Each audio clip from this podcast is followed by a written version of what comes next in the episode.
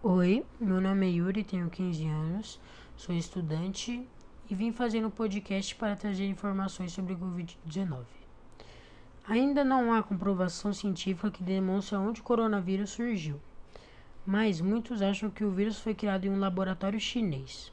Estavam tentando criar uma arma biológica para melhorar a economia do país e uma vacina contra o HIV que não deu certo e causou a criação do vírus.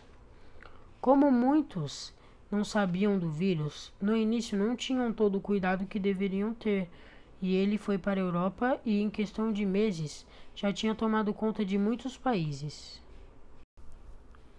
Com o Covid-19, as escolas são os lugares em que houve mais afeto, pois não podemos ir à escola com Covid. Isso afetou muitas pessoas que estudam, pois tiveram muitos pais que perderam o emprego e não conseguem mais pagar a escola e tiveram que tirar seus filhos. Nessa pandemia tivemos o EAD, que é o ensino à distância, que são aulas online, porém não é a mesma coisa do que a presencial, porque é mais difícil se concentrar, mais difícil para estudar e várias outras coisas. E muitas pessoas estão sem nada de estudo, pois nem todos têm condições de ter um aparelho eletrônico e internet para o EAD.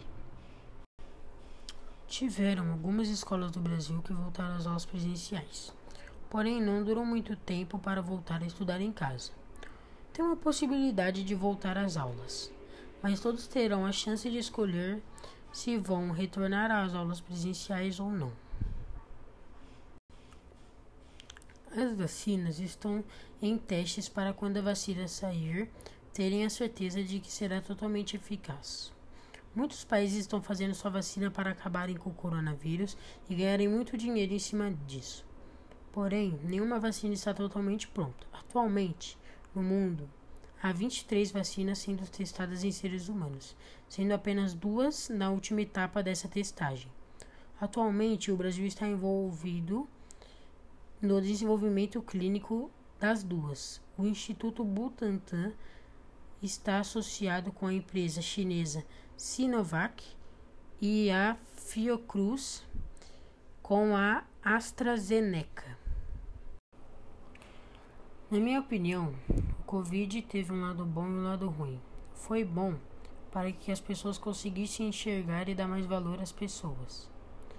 Nessa pandemia, aprendemos a conviver mais com as pessoas em que estão presentes em nossa casa ou em nossa família. Foi muito ruim, pois tiveram várias famílias que perderam muitos familiares e amigos. O distanciamento social também foi algo muito ruim, porque não podemos mais ter contatos com as pessoas frequentemente, não podemos mais dar um abraço em uma pessoa que gostamos muito, entre outras coisas. Vamos tomar todos os cuidados e vamos nos prevenir desse vírus. Este foi o meu podcast, espero que tenham gostado.